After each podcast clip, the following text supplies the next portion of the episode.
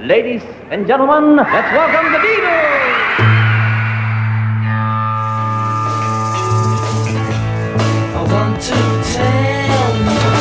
About the Beatles, der Podcast zu den Fab Four mit Malte Asmus. It's great, it's sold, it's the bloody Beatles, shut up. Der fünfte Beatle. Ja, es gibt viele, denen dieser Beiname schon verpasst wurde, aber zu einem passt er ganz besonders gut, denn ohne ihn wäre die Geschichte der Beatles sicherlich nicht die Erfolgsgeschichte geworden, die sie am Ende wurde. George Martin, ihr Produzent.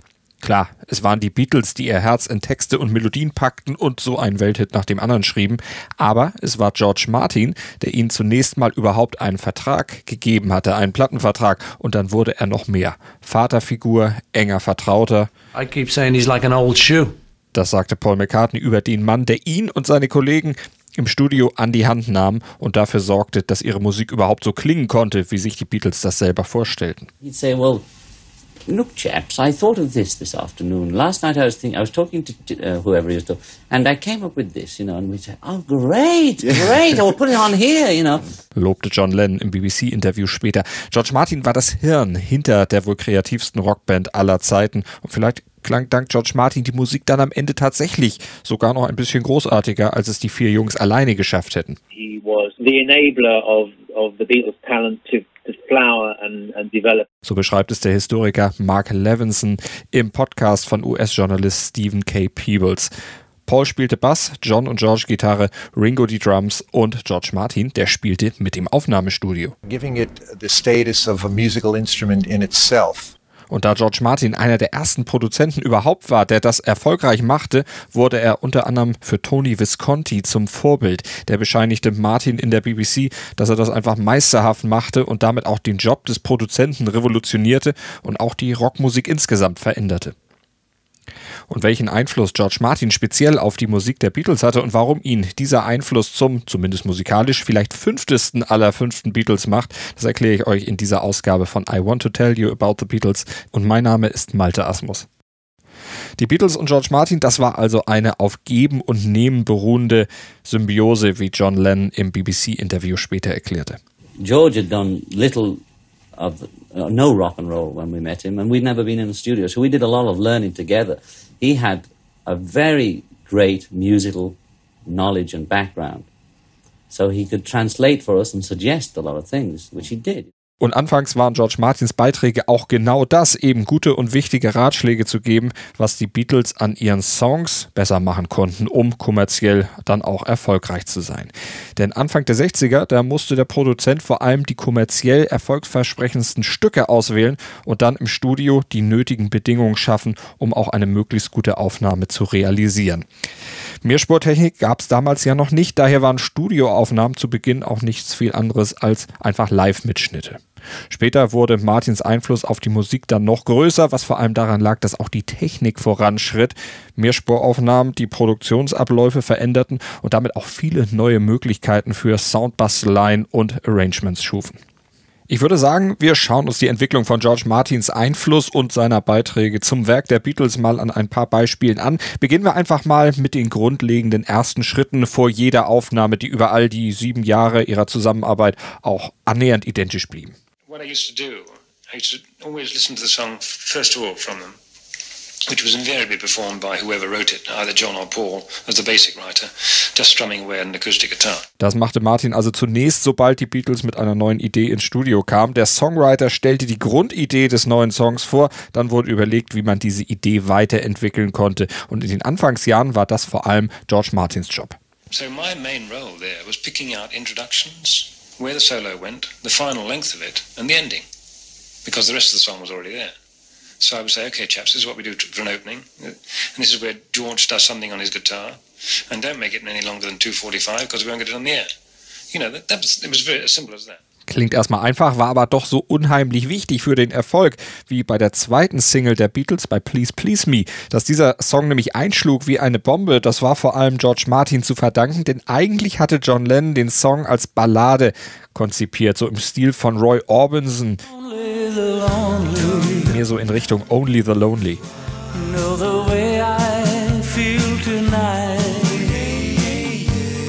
Also ziemlich getragen und auch, Entschuldigung, etwas kitschig. Nichts besonders bahnbrechendes, bis George Martin vorschlug, den Song doch einfach mal doppelt so schnell zu spielen.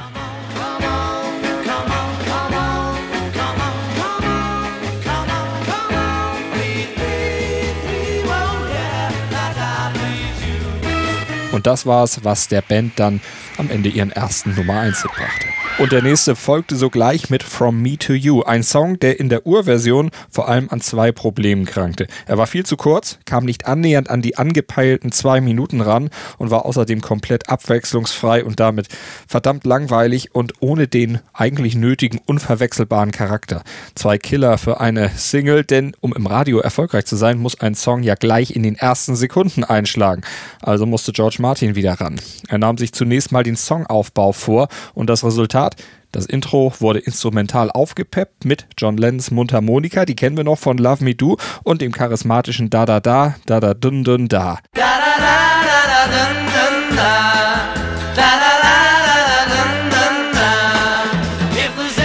Und im instrumentalen Outro, da kommt dann neben der Mundharmonika auch noch eine kleine Textvariante dazu.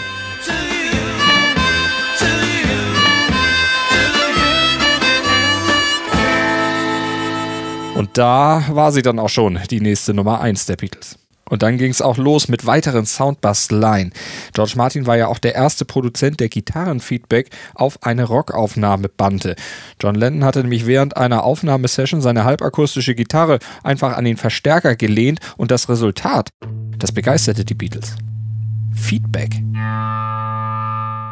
Und das wollten sie unbedingt auf einer Aufnahme verwenden. Und deshalb hat Martin vorgeschlagen, es als Intro für I Feel Fine zu verwenden und vor das Riff des Songs zu schneiden. Und fertig war die nächste Nummer 1, ein Song, der im Weihnachtsgeschäft 1964 die Spitze der UK-Charts erklomm.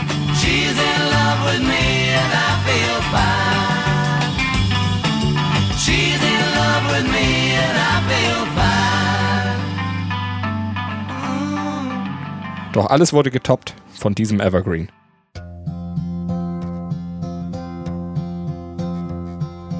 Yesterday, all my troubles seem so far away. Now it looks as though they're here to stay.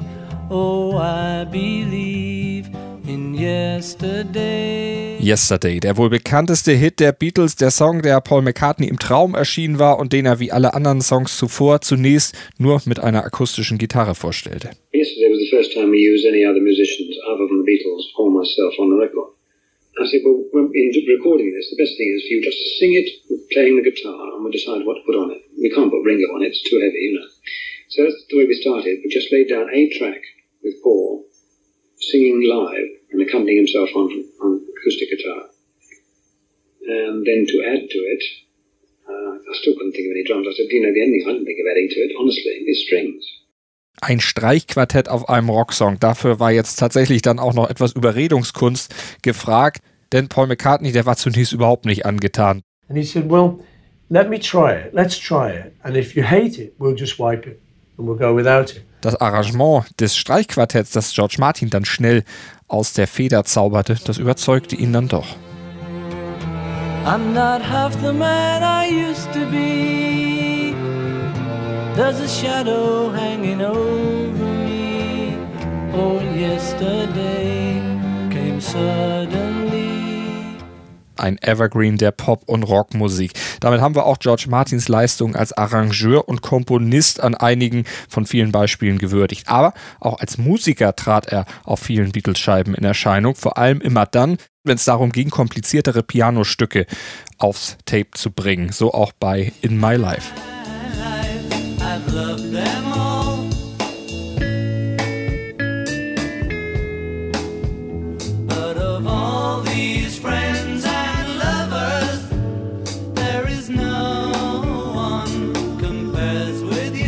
In diesem Song, da resümiert John Lennon ja Stationen seines Lebens, unterbrochen von einer Solopassage, für die George Martin dann vorgeschlagen hatte, sie im Stil von Johann Sebastian Bach zu füllen.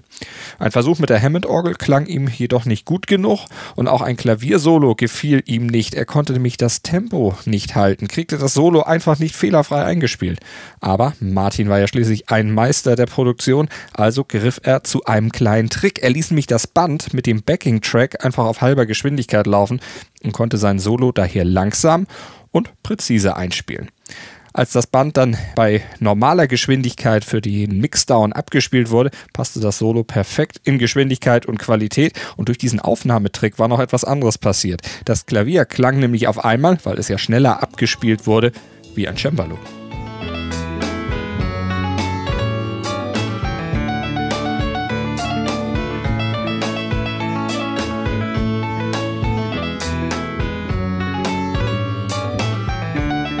Und von solchen Produktionstricks hatte Martin noch ganz, ganz viele mehr auf Lager, um den Songs der Beatles einfach einen unverwechselbaren Klang zu geben. Aber auch um genau die Klänge erzeugen zu können, die sich die Beatles selber wünschten. Paul, der war ja musikalisch vorgebildet und konnte auch meist gut artikulieren, was er wollte, wie er wollte, dass etwas klingt. John Lennon dagegen, der warf George Martin meist nur vage Bröckchen hin, sagte zum Beispiel, ich will, dass es orange klingt oder ich möchte das Sägemehl der Zirkusarena riechen können, wenn ich den Song höre. Das wünschte er sich zum Beispiel für The Benefit of Mr. Kite.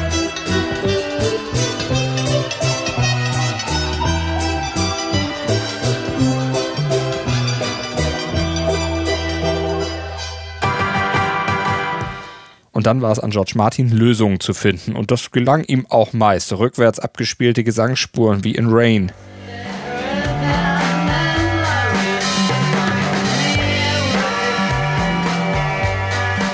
Rückwärts gespielte Gitarren und Drums wie bei I'm Only Sleeping.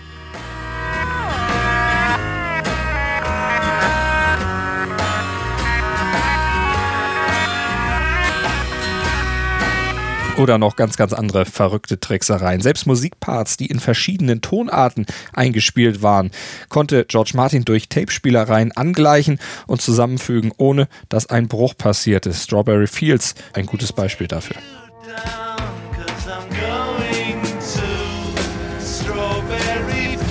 Denn bei diesem Song, da bestand John Lennon darauf, einen Mix aus zwei verschiedenen Takes zu benutzen. Einen, den die Band eingespielt hatte und einen, den ein Orchester gespielt hatte. Problem war nur, der zweite Take war viel schneller aufgenommen und noch dazu einen Halbton höher als der erste. Mit heutiger Technik wäre eine Angleichung kein Problem gewesen. Damals war aber dafür jede Menge Soundbastelei nötig. Aber George Martin, wie man ihn kennt, erledigte diese Bastelei natürlich meisterhaft. Er verlangsamte den schnelleren Take exakt so, dass sich dadurch auch auch die Tonhöhe anglich und voilà, von einer Schnittstelle war quasi nichts zu hören. Nothing is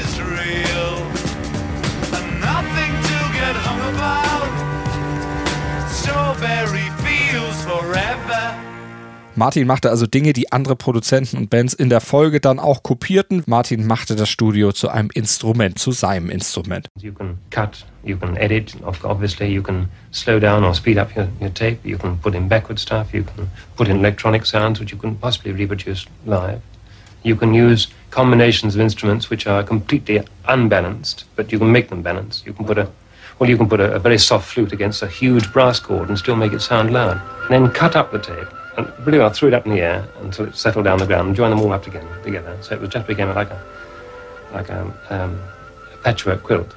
And this is the kind of thing you can do on recording. George Martin in einem von der Kino Library Archive Film Collection überlieferten Interview, in dem er auf seine Studiomethoden eingeht. Und dieses Studio spielt er einfach meisterhaft. Zunächst mit den Beatles und dann noch mit weiteren großen der Musikszene. So produzierte er ja auch mit Elton John zum Beispiel Candle in the Wind, die meistverkaufte Single aller Zeiten. Doch am meisten in Erinnerung bleibt doch vor allem seine Arbeit mit den Beatles, die ohne ihn wohl nie so geklungen hätten, wie sie uns allen noch im Ohr sind. George Martin, zumindest musikalisch der fünfteste aller fünften Beatles. Doch wie wurde er zu diesem fünftesten aller Beatles? Wie wurde er überhaupt Produzent? Und wie kam George Martin eigentlich überhaupt zum Rock'n'Roll? Rock'n'Roll, das war ursprünglich eigentlich gar nicht so das Metier von George Martin. Eigentlich war das eher klassische Musik oder vielleicht auch noch Jazz. Und dazu passte auch sein Auftreten eigentlich viel besser. Er hatte korrekt gescheitelte Haare, trug stets ein weißes Hemd mit Krawatte und dazu hatte er sich den Akzent der Upper Class angeeignet, der ihm einen leicht aristokratischen Touch verlieh. But he was very cool to the idea of doing different things. So erklärt es der Beatles-Historiker Mark Levinson in einem Telefoninterview mit dem US-Journalisten Stephen K. Peebles und er spricht dabei den zentralen Punkt in Martins musikalischer Tätigkeit als Produzent an, der allerdings auch für sein gesamtes Leben von durchaus zentraler Bedeutung war, nämlich Dinge einfach mal anders anzupacken. Denn dazu lernen, immer offen für neue Einflüsse zu sein, sich auch auszuprobieren, so hatte sich George Martin aus seiner Working-Class-Herkunft nach oben gearbeitet. Aber das war noch nicht alles. Dazu kam auch noch die Unterstützung seiner Eltern, die ihm trotz bescheidener finanzieller Möglichkeiten eine gute schulische und vor allem auch musikalische Ausbildung ermöglichten. Der Junge sollte es schließlich mal besser haben als sie selbst. We were poor, but we were very happy. I mean, my father was a, a carpenter and um, I was sent to good schools and I got scholarships and so on. And my mother was um, very hardworking and uh, they both wanted me to have a safe job. Martin erklärte im BBC-Interview dann weiter, dass seinem Vater für ihn eine Stelle in der Verwaltung vorschwebte. Die Mutter sah George dagegen eher als Architekt. In einem waren sie sich aber einig, Musik sei nur ein tolles Hobby. Und das dachte auch Martin vor und während des Zweiten Weltkriegs noch. Er spielte zwar Klavier in seiner eigenen kleinen Band, die sich George Martin and the Four Tune Teller nannte und komponierte auch ein bisschen, aber mehr als ein kleines Taschengeld hatte ihm das nicht eingebracht. Doch dann kam für Martin neben seinem eigenen Eifer und der Unterstützung der Eltern noch etwas dazu, das auch seine spätere Karriere ermöglichen sollte. Er hatte nämlich stets das Glück, in jedem wichtigen Abschnitt seines Lebens genau auf die richtigen Leute zu treffen. Und so traf er nach dem Krieg Krieg einen Mann, der sein musikalisches Talent erkannte und auch förderte und George Martin erstmals auf die Idee brachte, mit Musik vielleicht doch den eigenen Lebensunterhalt verdienen zu können. Sidney Harrison, a marvelous man. He was a professor at the Guildhall. When the war ended, I met him for the first time. And he said, You really must take up music as a career. I said, But how can I? I have no training. And he said, You will get training. You will get a government grant You will come to the Guildhall, you will play your compositions to the principal of the Guildhall, and he will be as impressed as I am, and you will get a three-year course. Und so wie es Martin hier im BBC Radio 4 erzählte, passiert es dann auch tatsächlich. Es war eine schon fast schicksalhafte Begegnung, die Martins Karriere und damit letztlich auch die Beatles erst möglich machen sollte. Martin durfte nämlich an der angesehenen Guildhall School of Music and Drama studieren, Klavier und Oboe und nach der Studienzeit brachten ihn die Kontakte von Harrison dann weiter zum Plattenkonzern EMI und zu dessen Label Parlophone. Und dort wurde er Assistent des Labelchefs Oscar Bruce und machte sich schnell einen Namen, weil er sich genau an die Projekte wagte, die sonst keiner bearbeiten wollte. Und das auch noch höchst erfolgreich, weil George Martin nämlich Marktlücken erkannte und von anderen missachtete Nischen besetzte. George Martin baute Parlophone vom kaum beachteten Classic-Label zu dem britischen Jazz- und Comedy-Label um. Vor allem durch die Arbeit an den Comedy-Platten mit Peter Ustinov oder auch Peter Sellers. Und da lernte er für sein späteres Produzentenleben und für die Arbeit mit den Beatles eine ganze Menge.